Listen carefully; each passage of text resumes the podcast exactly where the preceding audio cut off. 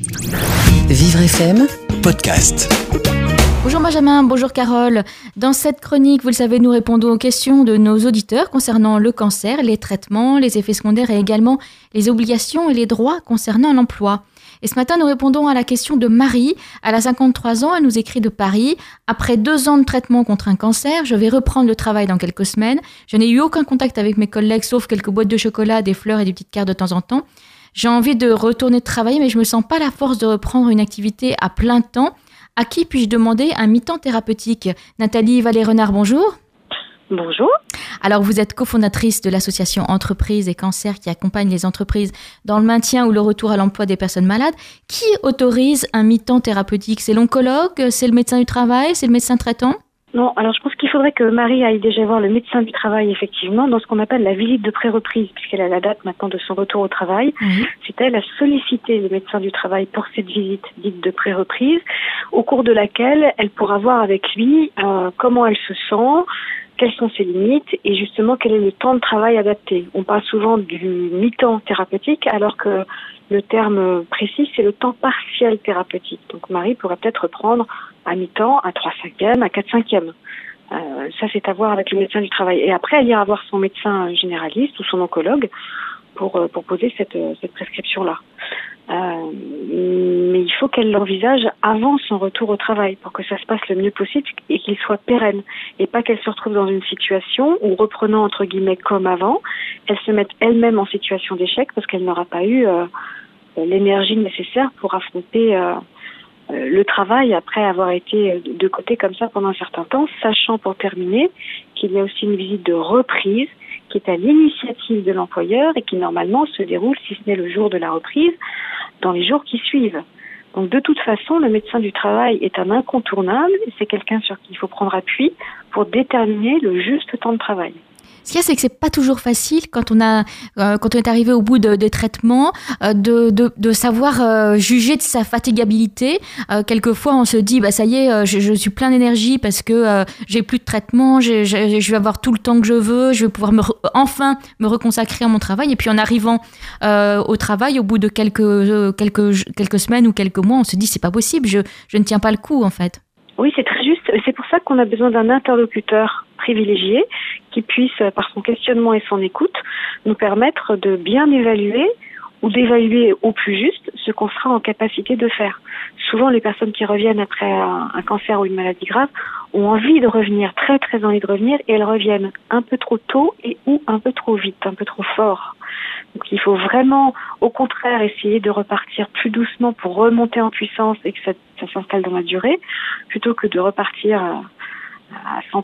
Euh, et, et, puis de, de s'arrêter à nouveau quelques, quelques, quelques semaines voilà, plus tard, ce qui, ce qui fragilise à nouveau l'entreprise. Oui, l'entreprise et la personne, mmh. parce que moralement, après, on perd confiance en soi. Voilà, et on a un sentiment d'échec, ce qui n'est pas bien. Un employeur a-t-il le droit de refuser un maintien thérapeutique, Nathalie? Oui, il a le droit, il n'est pas du tout obligé. Alors, on, on voit ça particulièrement dans des toutes petites entreprises, où la désorganisation est telle quand il y a une modification du temps de travail, que ça peut mettre en péril en fait l'activité de l'entreprise.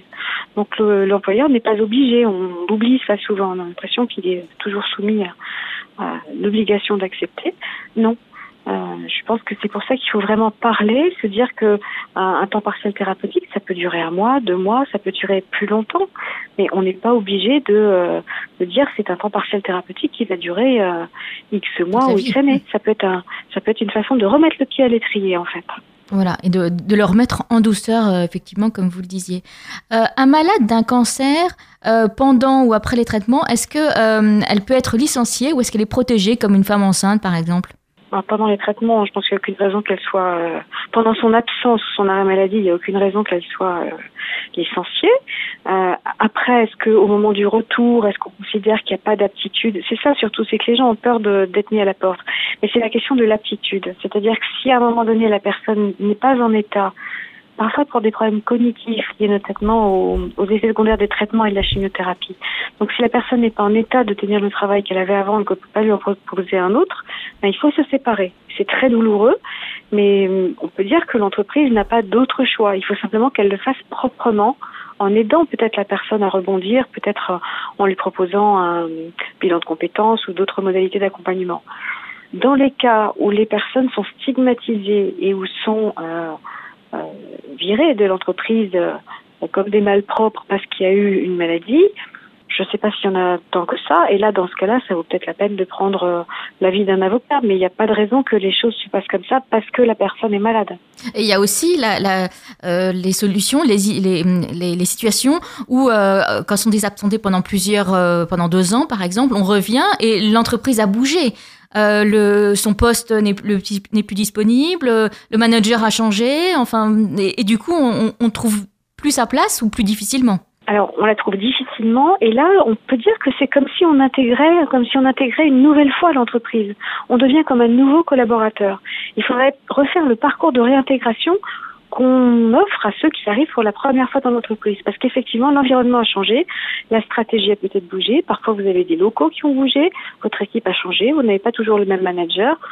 Bref, il reste pas grand-chose des repères que l'on avait précédemment.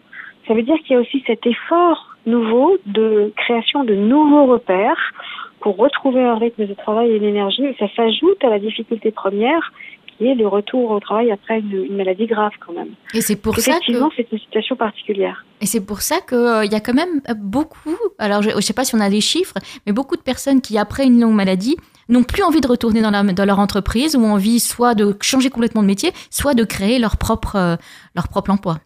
Oui, alors je ne sais pas si c'est pour cette raison de tous les changements qu'elle n'a pas pu suivre, mais c'est aussi parce que quand vous avez tout touché par une maladie aussi grave que le cancer, c'est vraiment la question de, de, la vie la mort qui a été en jeu, et qu'à partir de là, vous questionnez toutes vos priorités, dont la relation au travail. Est-ce que j'ai vraiment envie et besoin de travailler? Est-ce que je suis bien dans ce travail-là, dans cette entreprise-là? Et est-ce que finalement, parce que je suis passée à côté du pire, il n'est pas temps pour moi de réaliser mon rêve, de changer euh, complètement d'orientation professionnelle, etc ou bien effectivement l'orientation professionnelle peut changer parce que on n'est plus en capacité de tenir les postes que l'on avait avant et qu'il faut bien se dire que il faut changer quelque chose quoi pour ne pas se remettre en danger.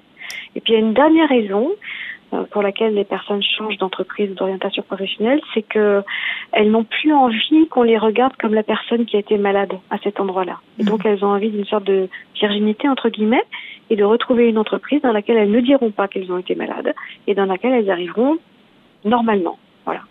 Simplement pour leurs compétences professionnelles. Nathalie et Valérie Renard, merci d'être intervenue ce matin sur notre antenne. Je rappelle le, le, nom de votre association, Entreprise et Cancer. J'imagine que vous avez un site dans lequel on peut retrouver euh, euh une foultitude d'informations.